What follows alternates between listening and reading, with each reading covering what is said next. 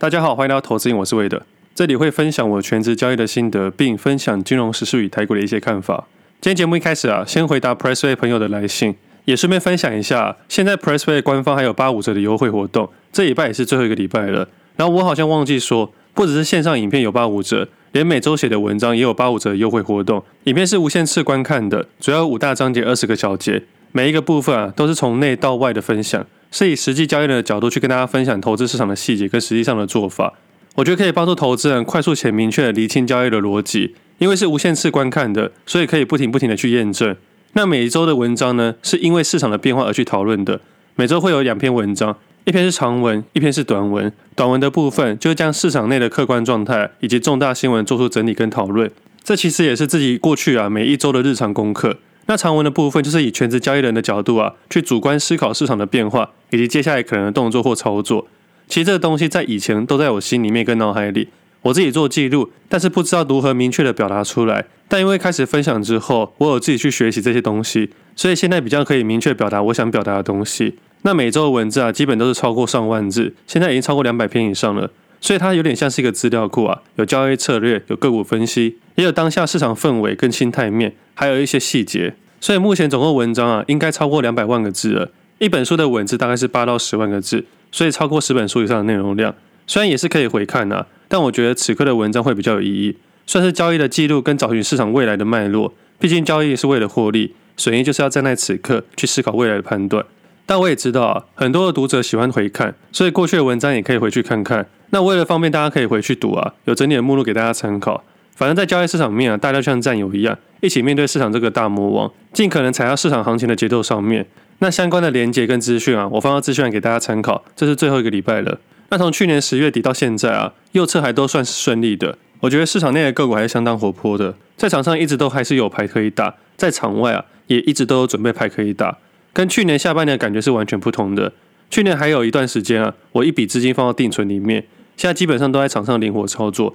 跟今年写的第一篇文章“现金为王”的概念是一样的。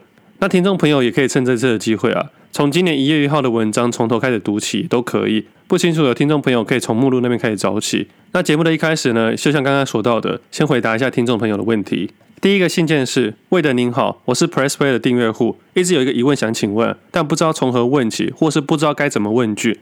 刚好今天最新的一篇文章也出现一样的问题。截取文章的内容提到某只个股啊，是没有要问名牌会不会涨等等的。我想请问，从还原月 K 可以看到股价处于长期向上的公司。这边提到的还原月 K 以及同一篇文章的其他个股啊，都是用还原月 K 来判断长期向上的公司。而下一句讨论到的，目前股价未还原全息啊，我是在十年线的位阶。我的问题是什么情况下该使用未还原或是还原日周 K 月来观察一间公司的股价走势？还是答案其实在文章里面？还原月 K 是长期向上的，未还原是看位阶。那日周月就是看自己预期的交易周期而定吗？就为了眼睛早日康复，全家平安健康，当然包括小公主馒头。那关于还原跟未还原啊，主要是除权息前后的变化。那要该怎么使用呢？我自己在判断买点的时候啊，通常会用还原权息来观察一支公司的长期趋势。其实我们在买股票的时候，它就是股票嘛，我们要看它的投资价值。我自己的想法就是啊。这间公司的老板就是公司派，是否有照顾股东的权益？所以就用还原后的样子啊，比较可以判定一间公司的长期趋势。那这次讨论的个股，你用还原前跟还原后，两者是不同样子的。那一个很简单的概念，像台积电还原前息前后也是完全不一样的。那用近期的例子啊，你看二六零三长隆海啊，它上礼拜虽然是涨停板，但你可以很明显看到啊，它还原前跟还原后。两个样子啊是完全不同的，因为里面又减资又配息这么高，所以在判定一间公司的价值，就是长期投资的价值时，通常都用还原后的样子。但为什么有时候用到还原前呢？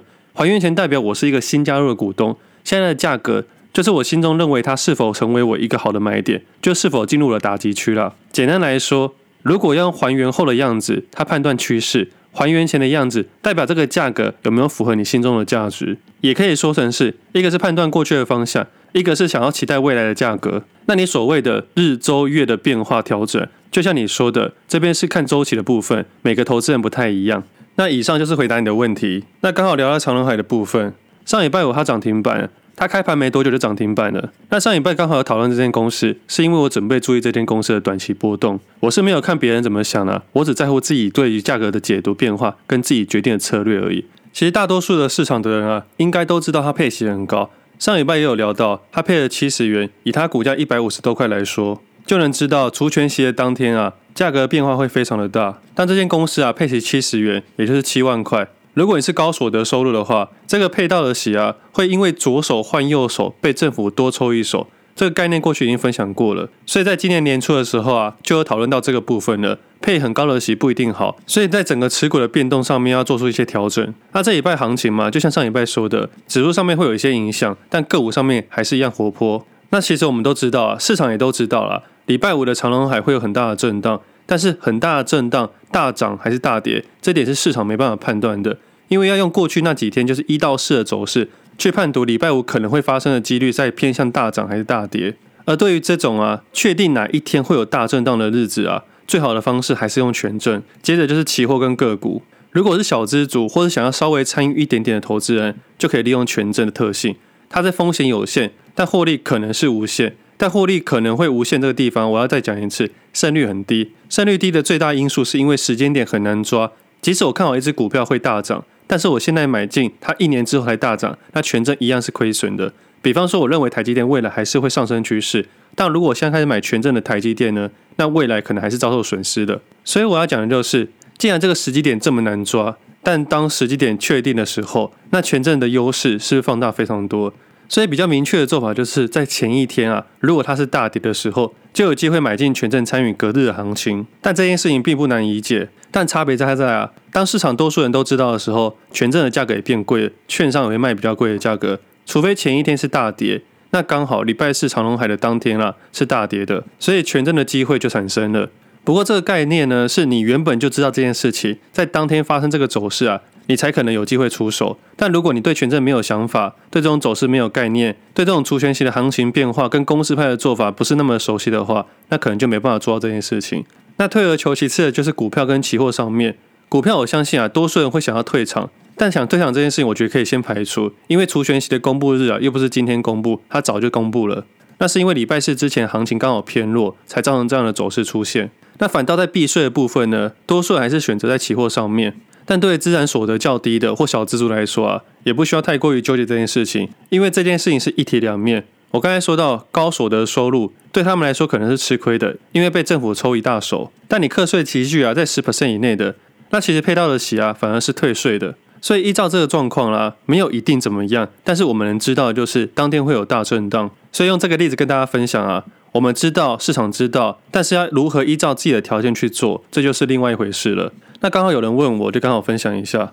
反正呢，长期的配置比较容易，短期的判断呢，就是叠对叠的操作。千万不要以为啊，因为怎么样，明天一定怎么样。市场很少会这种情况发生。如果真的有话，应该大多数人都参与了。那接下来回答第二个问题。嗨，您好，我是 Podcast 的听众，很认同您的观念，但忘记在哪一集。你有介绍温水区到热水区的概念，有介于 AI 概念鼓掌翻天。我想说来找一下冷水温水区好了，先不要去凑热闹。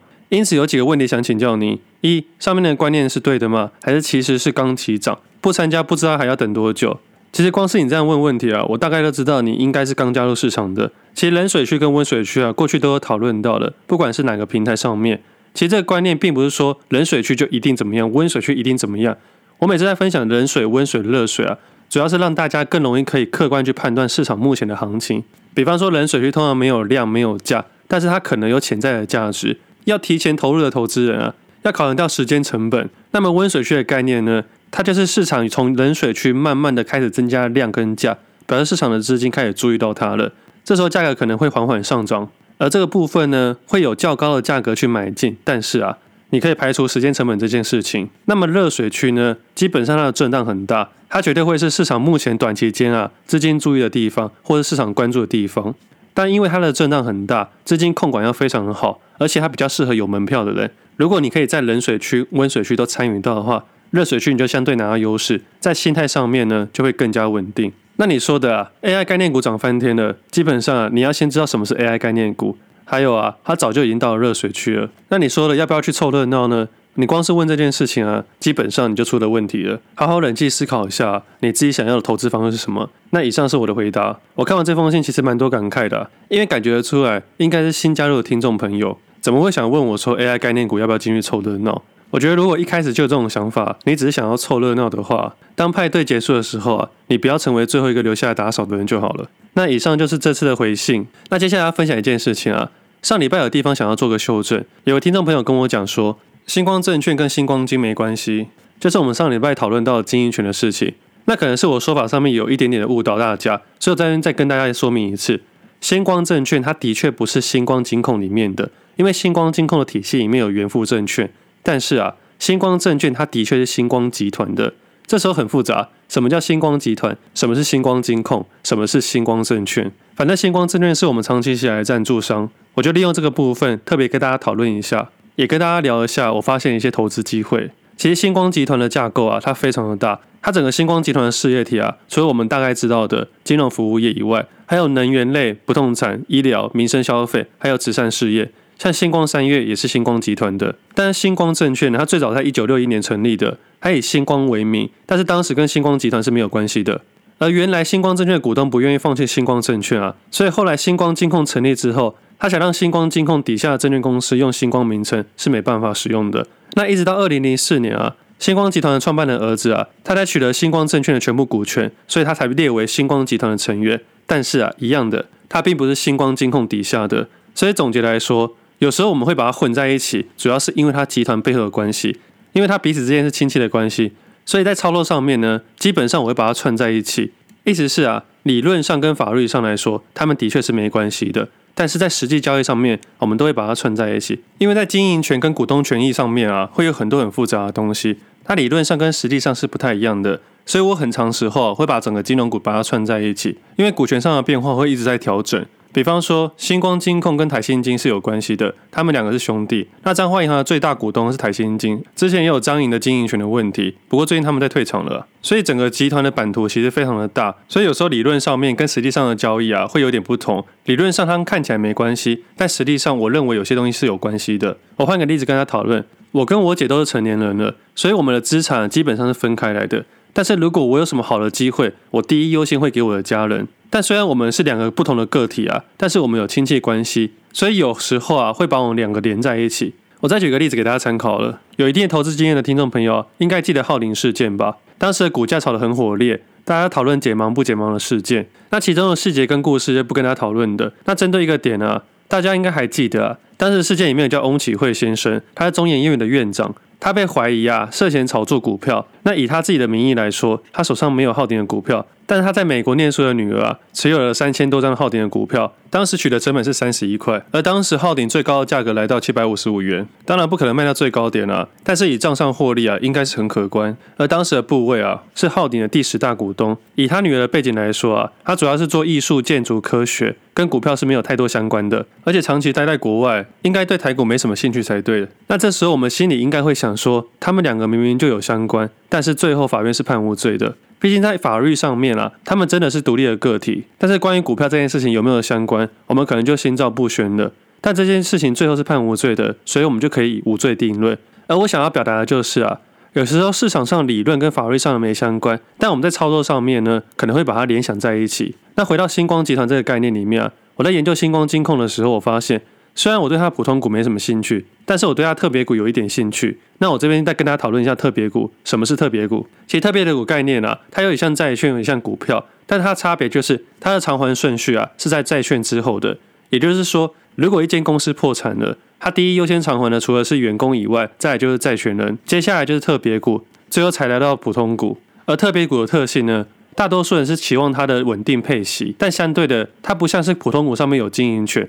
所以在讨论经营权这件事情，大家的目光啊会放到普通股上面。而这次因为研究星光金控的关系啊，我也特别去注意它的特别股。特别股有几个东西要跟大家讨论一下。通常啊，它是固定配息的，只要公司有赚钱，通常都会配息。而且它发行是有个面额的，有点类似债券，但是它又不是完全债券。所以投资人可以尽量避免买面额以上的价格。但在低利时代的时候，大多数人都会去买面额以上的价格。那它还有一个特性是，它有买回权，通常是买一段时间之后，公司可以把它收回来，通常是设定七年啊。所以它不像债券的周期可能二十年、三十年、四十年，它多数只有七年。不过七年之后，公司要不要买回去是公司决定的。那特别股还有几个特性啊，但这部分都是因每个特别股的发行的不同而不同，它有些可以转换成普通股，而这部分又要讨论下去又比较多，所以我这边就不加讨论了。我想讨论的是啊，新光金去年亏损了，今年如果没意外的话，应该也是亏损。那它要发行两档特别股，发行价格四十五块，那目前的价格为三十二块，也就是说，在发行前跟发行后这段时间啊，买进特别股想要参与利息的投资人啊，目前都是亏损的。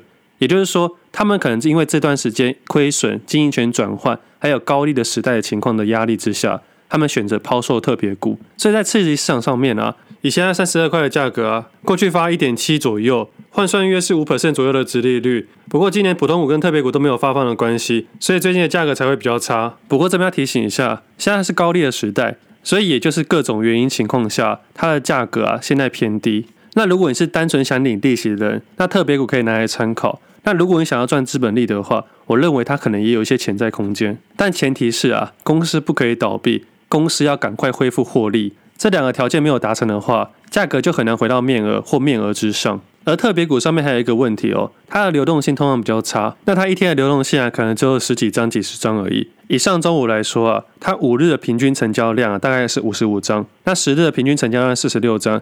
二十的平均成交量大概四十三张，也就是说啊，它的成交量是非常低的。那不只是新光金的特别股啊，富邦金跟国泰金的特别股的成交量也是非常的低，所以投资人也一定要考量到流动性的问题。那考量到啊，上礼拜有聊到新光金现在的净值啊是十四块多，如果哪一天它遇到很大的问题，或真的要下市清算的话，特别股的优先偿还顺序在普通股之上。所以，相对于普通股来说，它的风险可能较小一点点。但是，因为我自己本身考量到流动性问题，那我又在节目上面跟大家讲的关系，所以我绝对不会去投资新光金的特别股。虽然我觉得它有机会，但因为各种考量之下，我也不想要影响市场的价格，所以我自己本身啊会放弃这笔交易。这也是我作为一个分享者的自我审查。再者啊，在这个配置组合里面啊，我已经配置了债券了。所以我主要的配置组合还是债券跟股票。那顺带一提啊，债券自己布局完了，目前是损平附近。那市场在传一些纷纷扰扰，但是我一点都不会担心。我在投入之前已经设定好债券的退场点，一个是领两次接下来的利息啊，拿这个利息啊，明年去美国 NBA 看比赛。那如果接下来十年呢，资本利得空间都不够大的话，我就每年去看 NBA。那除此之外呢，如果哪一天开始降息，价格出现很大的波动的时候，我到时候才会考量要不要退场的动作，否则我对债券的想法呢，虽然是未实现亏损，目前啊，毕竟进场还是要一点点交易成本，但我还是会持续持有。那如果现在只是升息的起点啊，未来你就可以继续笑我了。我自己这样想的啊。联准会最多就升息两次，有可能会发生，有可能没发生。那如果超过两次以上的话呢，我们再来讨论就好了。至少在操作概念上面啊，后路都已经想好了。除了旅行的资金以外啦，还有不同国家的高低套利。其实整体的概念上面啊，都差不多想好了。而且以税务的角度上面，相对也有优势。那从上礼拜讨论完之后啊，市场出现一波的修正，指数上面的。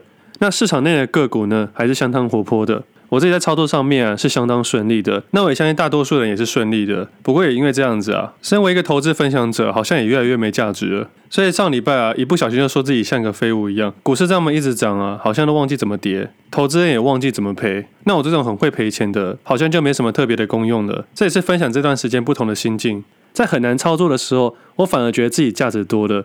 我不知道怎么跟大家形容啊，我觉得在逆境中获利，好像比较有成就感。就像是考试一样，如果一直出简单的题目，如果都是一加一等于二的话，考试好像就有点无聊的。当然啊，我还是希望大家一起赚钱啊。但是股市真的有这么容易吗？我这两天也在怀疑自己，因为上礼拜啊，几乎每一天啊都有一个涨停板的个股，这种感觉其实蛮奇怪的。这市场真的这么容易吗？那我为什么还要这么努力？连我自己都会怀疑这件事情了，更何况其他的投资人。不过我还是觉得啊，维持一致性是保护自己的最大优势。它可以控制贪婪，它也可以排除恐慌。像上礼拜有听众朋友说，他利用机械式的交易法，上个月有获利，这个月获利啊，结算是比上个月啊少了百分之八十的营收。其实机械式的方式啊，非常看行情去表现。行情好的时候会大好，行情不好的时候就是相对于差一点点。但是行情非常差的时候，就是如何去控制赔的概念。大好的时候不会比别人多，但是在大坏的时候啊，控制亏损的感觉会相当不错。那他说他获利少了八十 percent，他用营收来表示，他的意思就是啊，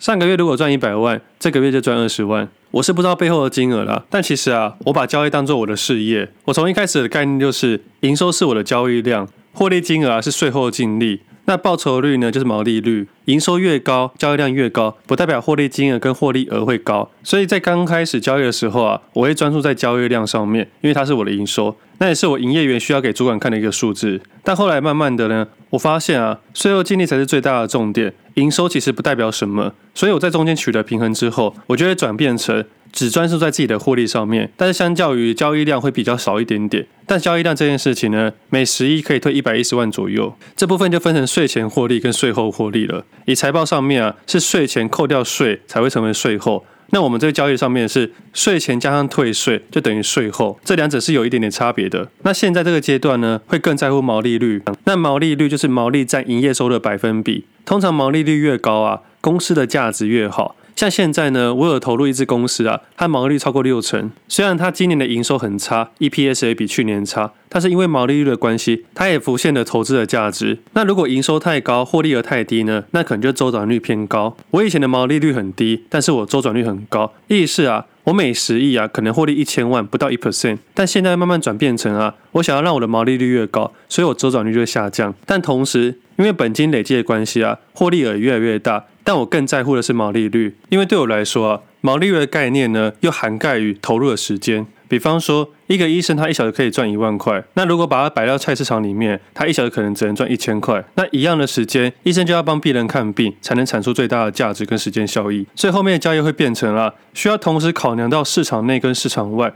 我知道刚进入交易市场的人啊，会花所有所有的时间在交易市场里面研究，就像是我第一阶段一样，我会在乎营收，在乎周转率，但是忽略了金额跟毛利率。那第二阶段呢，会开始在乎金额，而慢慢降低周转率。那第三阶段呢，会在乎毛利率。所以我不推荐新手投资人做当冲，就是因为啊，他们太在乎营收了。而这样子容易去忽略后面两者，但是当你在乎毛利率的时候啊，你也会考虑到市场外的事情。一开始在做投资交易的时候，你必须花你所有的时间下去。那来到第二阶段的时候，你会想尽办法放大你的获利额，但是一样会付出很多的时间。来到第三阶段的时候，你在乎毛利率的时候，你会希望付出最少的时间。产生一样的金额，再依照自己累积资产的本金啊，慢慢去调整这个毛利率。这一段时间需要花平衡，而且这一段时间一辈子都要取得平衡。所以我这边把它总结三个东西，它就像三个舒适圈一样。我们可以投资人永远在第一阶段在乎营收，当你愿意去突破它，来到第二阶段的时候，你会在乎获利额。那当第二阶段做的还不错的时候，你会想突破这个舒适圈，来到第三阶段。那么在第三阶段，你做到一定的程度，你会开始觉得越来越无聊了。市场好像没有什么特别的新鲜事，用现在去感受一下，有点像现在的感觉。这时候呢，我们已经正在一个舒适圈里面了。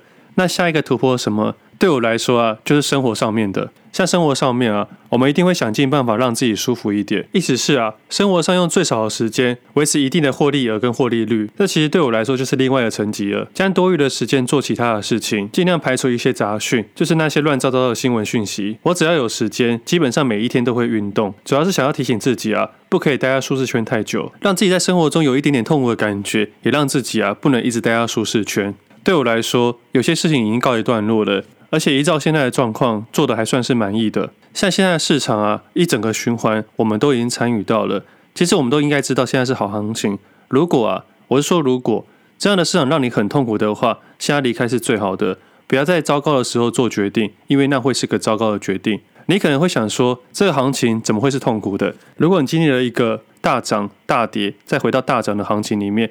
这样的心态，你如果很慌的话，会是痛苦的感觉。虽然市场看起来好像不错，但是我相信还是有些人没有获利到，或是正在亏损之中。不过，相较于去年下半年的行情来说，现在可能是比那时候好很多的。所以我要讲的是啊，在坏行情离开，就在去年的时候离开，代表你是失败离场的。以后碰到或听到股票，都是你不好的回忆。而这样的行为就是在舒适圈里面，也就是一种交易上认输的行为。那对比现在呢，在行情较好的情况下选择退场，你可以重新拿回你交易的主导权。至少在资产上的减损啊，没有去年这么多。这边提醒一下，不是说资产上的全部净空啊，而是心态上的全部净空。其实这心态呢，我一直觉得很重要，但是不知道怎么完全的表达。我只是想要说的是，我希望我们大家都可以随时拿回市场的主导权，在生活上也尽量维持这件事情。人生会有高高低低的起伏，交易市场也会有，所以这个循环我们都要习惯。我是很习惯了，未来也会持续习惯。那今天节目先到这里，我们下次见，拜拜。